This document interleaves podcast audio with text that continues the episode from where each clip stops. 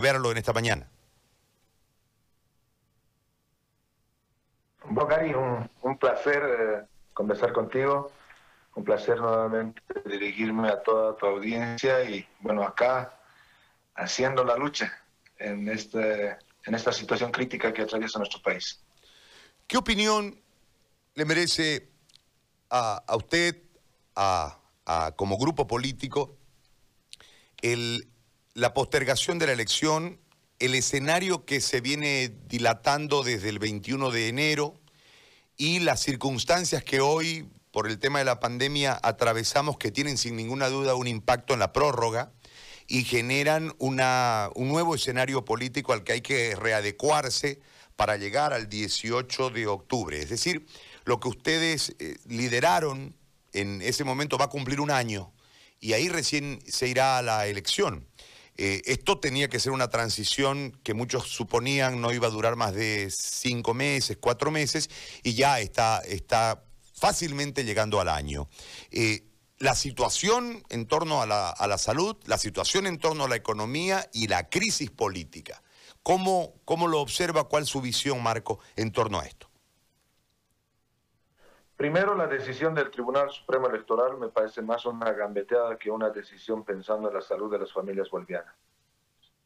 Lo digo una gambeteada como un término popular en el hecho de que nos parece algo irrisorio, un chiste de que se haya suspendido solamente eh, un mes y unos cuantos días el tema de la pandemia. Y la pregunta es para el señor Salvador Romero nos estará garantizando la salud de las familias bolivianas, nos está garantizando de que el 18 de octubre vamos a estar en las condiciones, los bolivianos, sin arriesgar a nuestras familias.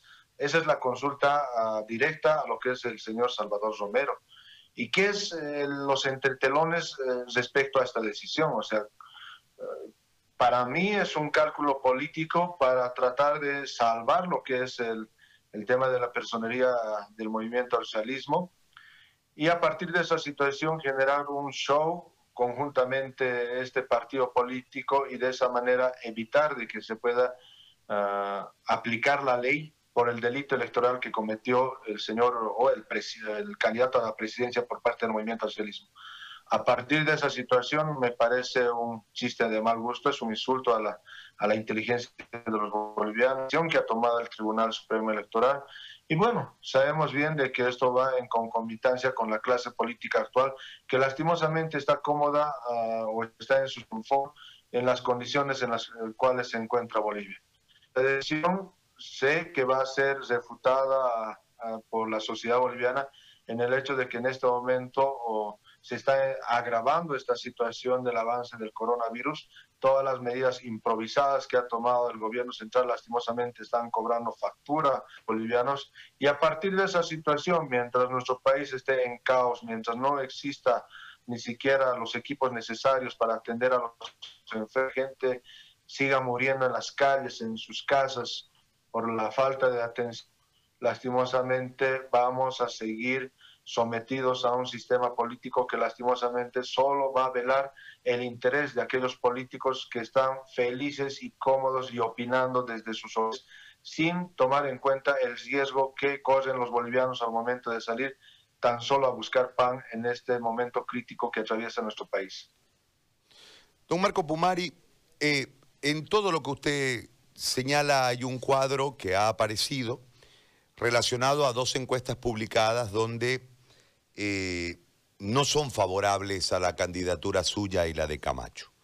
Eh, ¿Qué opinión le merece ese cuadro que ha aparecido en el escenario donde eh, no hay una fortaleza como la que ustedes tenían en popularidad en los momentos finales del año pasado? Primero de que durante 14 años hemos sido manejados bajo encuestas.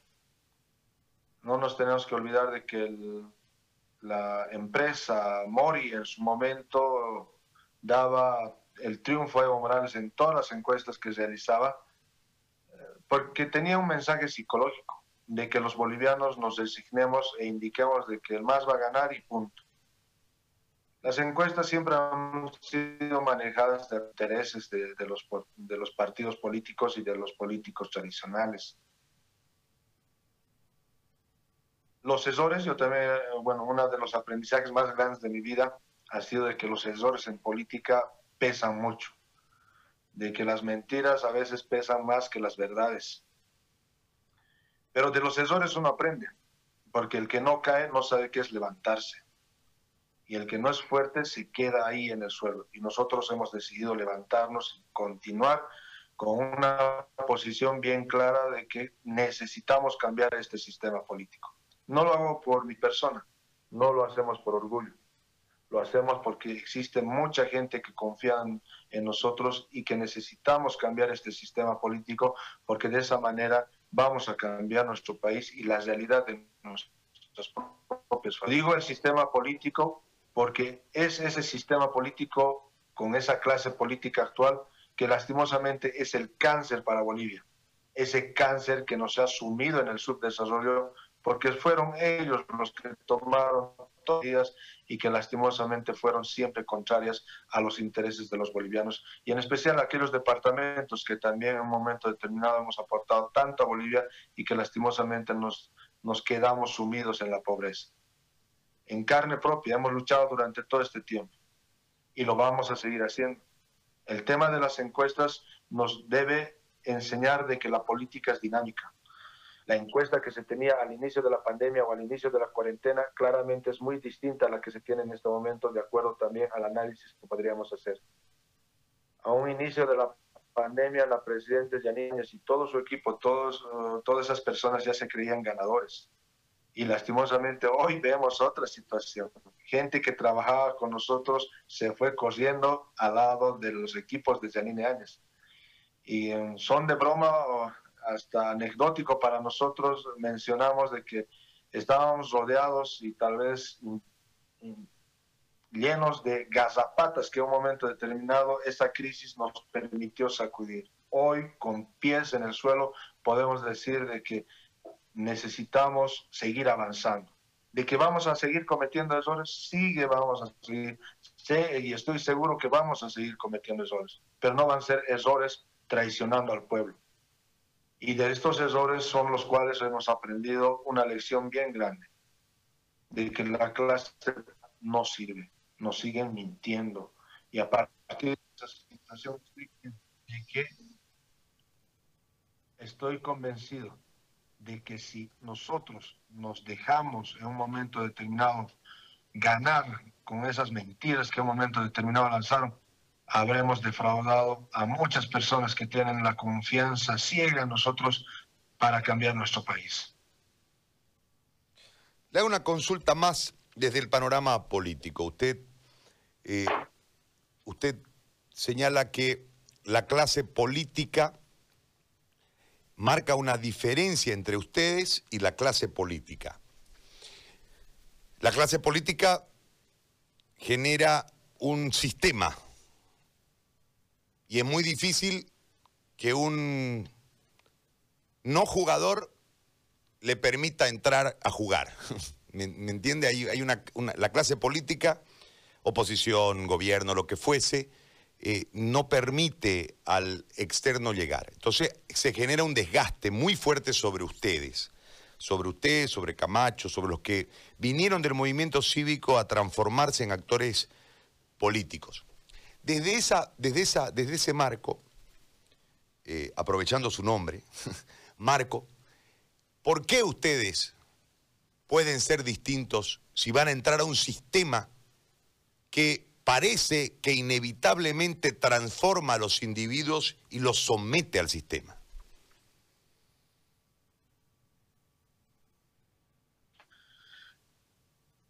Necesariamente necesitamos entrar a esa cancha para jugar.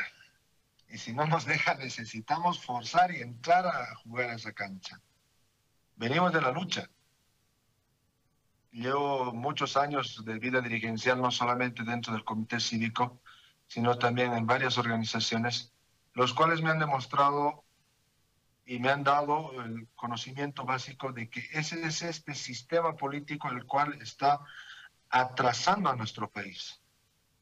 El por, qué queremos ingresar a este, a este campo de juego y, e ir y tal vez con todas sus reglas para llegar tal vez a, asumir el mandato del país con el único objetivo de romper lo que es ese círculo vicioso de partidos políticos que durante todo este tiempo han sido mercenarios de la política.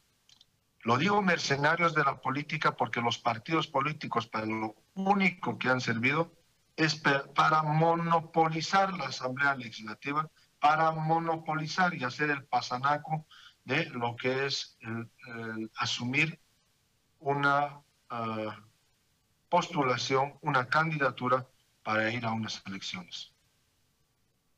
En los derechos constitucionales de todos los bolivianos se indica claramente de que todo boliviano, no, en los derechos políticos se indica todo boliviano tiene derecho a elegir y ser elegido. Elegir, vamos a las urnas, presentamos nuestro carnet de identidad, sí, el boliviano sirve, pero para ser elegido, el boliviano tiene que recurrir a lo que es un partido político para poder asumir ese derecho. Ahí, por eso, la, la experiencia amarga que tenemos los bolivianos de tener representantes de partidos políticos, tener diputados y senadores representantes de partidos políticos y no representantes del pueblo.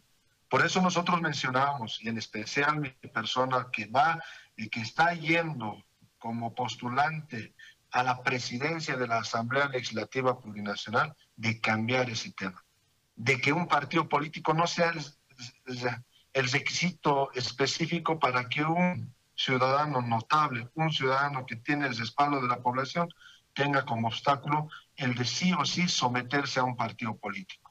Necesitamos diputados senadores verdaderos representantes del pueblo. ¿Cómo lo vamos a hacer esta situación? Haciendo de que un partido político no sea necesario para que una persona pueda asumir esa representación con el voto de la población boliviana.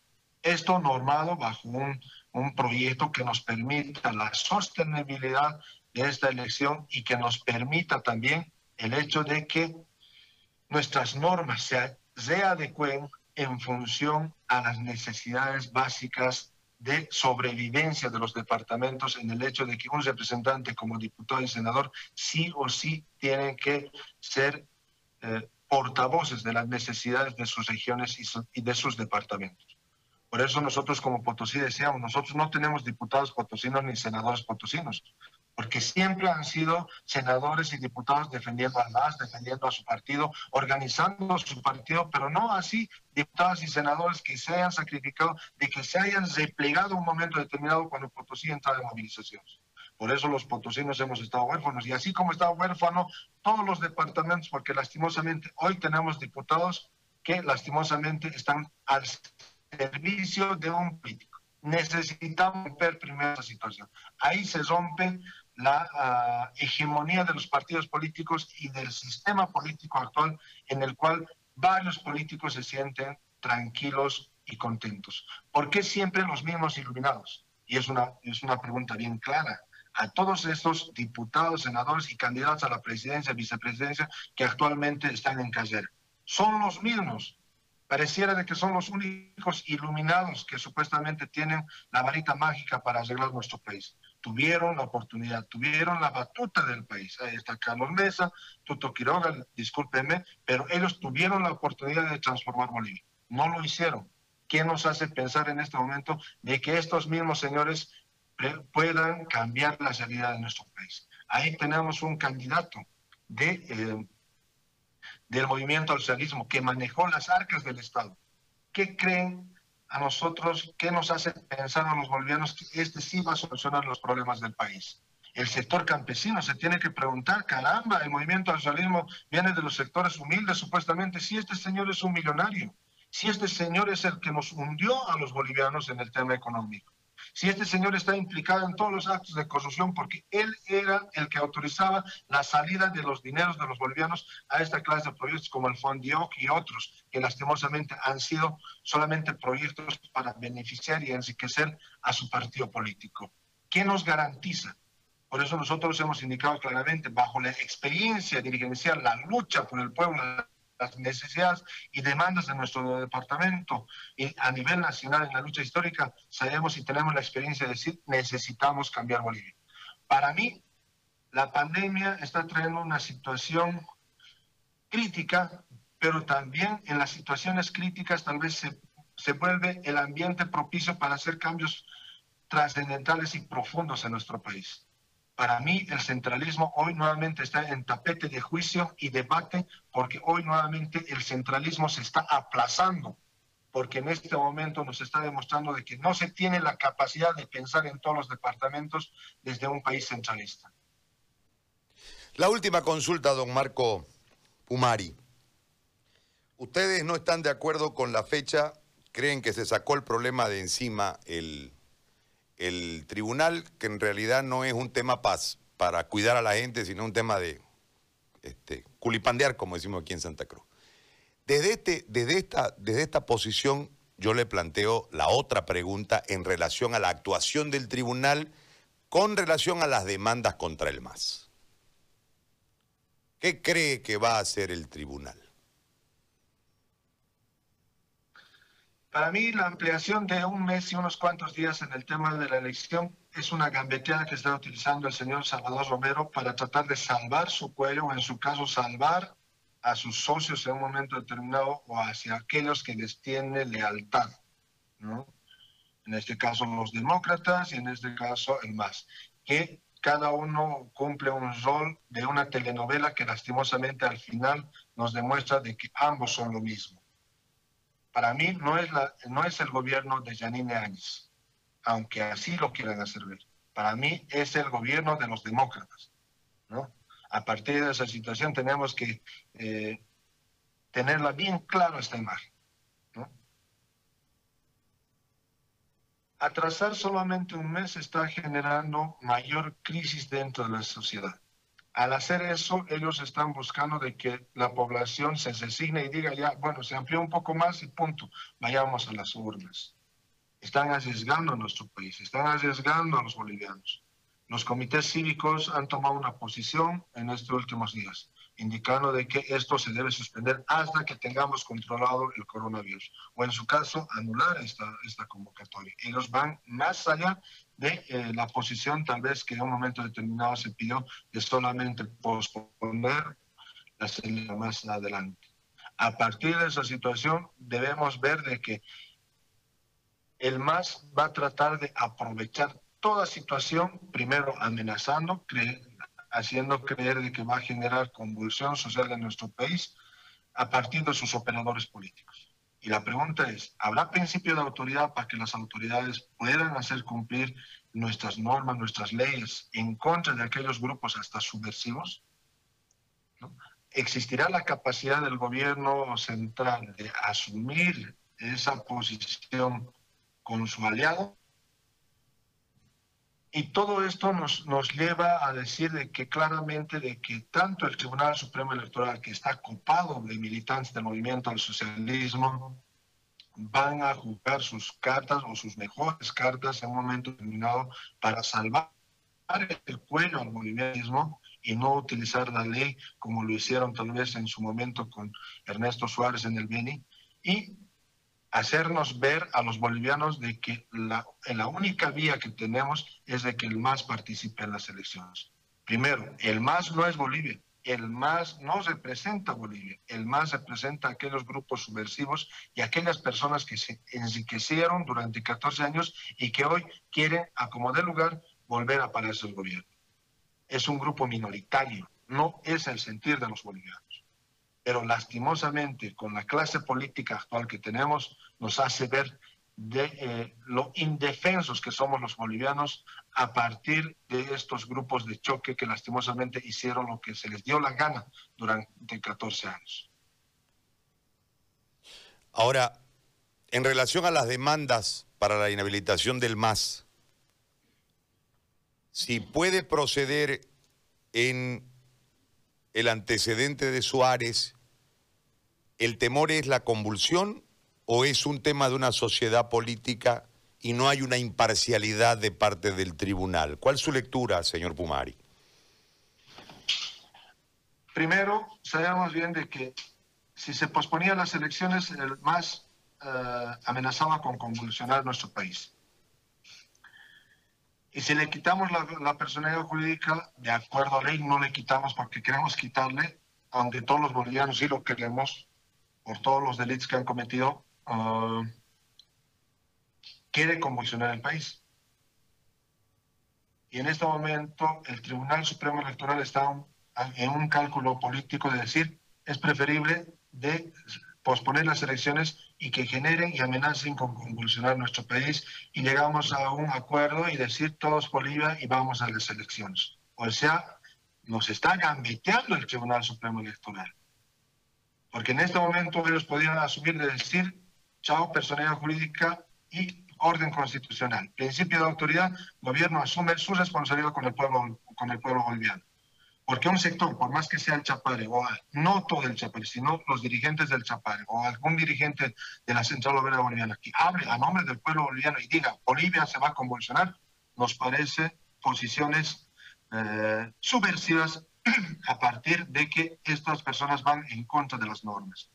Para mí, lo que está sucediendo con lo que es el Tribunal Supremo Electoral es una gambeteada a la inteligencia de los bolivianos. ¿Lo permitimos o no lo permitimos? Ahí es la decisión de todos los bolivianos. Por eso los comités cívicos decían, el desacato puede ser una situación crítica en la que atraviesa nuestro país, donde la población decida de manera voluntaria no ir a las urnas. Ahí qué sucede con este tribunal electoral. Ahí qué sucede con las elecciones. Ahí qué sucede cuando solamente militantes del MAS vayan a votar. Ahí debe consultarse el gobierno de Janine Áñez si quiere salir por la puerta o salir por la ventana, porque la población se está cansando. Marco, le agradezco muchísimo por este tiempo y por este diálogo. Gracias por la conversación. Gary, nuevamente un saludo cordial, un gusto hablar contigo y saludar a toda la población cruceña, a toda tu audiencia a nivel nacional y bueno, hasta otra oportunidad y que Dios bendiga y cuide cada familia boliviana en la situación crítica que estamos atravesando. Muchas gracias. Gracias, un abrazo. Marco Pumari, candidato a la vicepresidencia por el Frente Creemos. Con una postura distinta a los otros. A los otros, ¿no? ¿No? Marcada eh, en, esa línea que, se había mostrado desde el inicio de la pandemia con eh, una realidad epidemiológica para ir a votar. Me llamó la atención el término gambeta a la inteligencia. Mm. Me parece que tenés, ah, bueno, hay harto material para poder hoy amplificar y enfocar, ¿no? Sí. Las posiciones de los vicepresidentes en relación, por supuesto, a sus visiones y también los objetivos de campaña en todo esto. Está claro que Pumari hace una diferencia con el sistema político notable eh, en este marco, ¿no? A ver.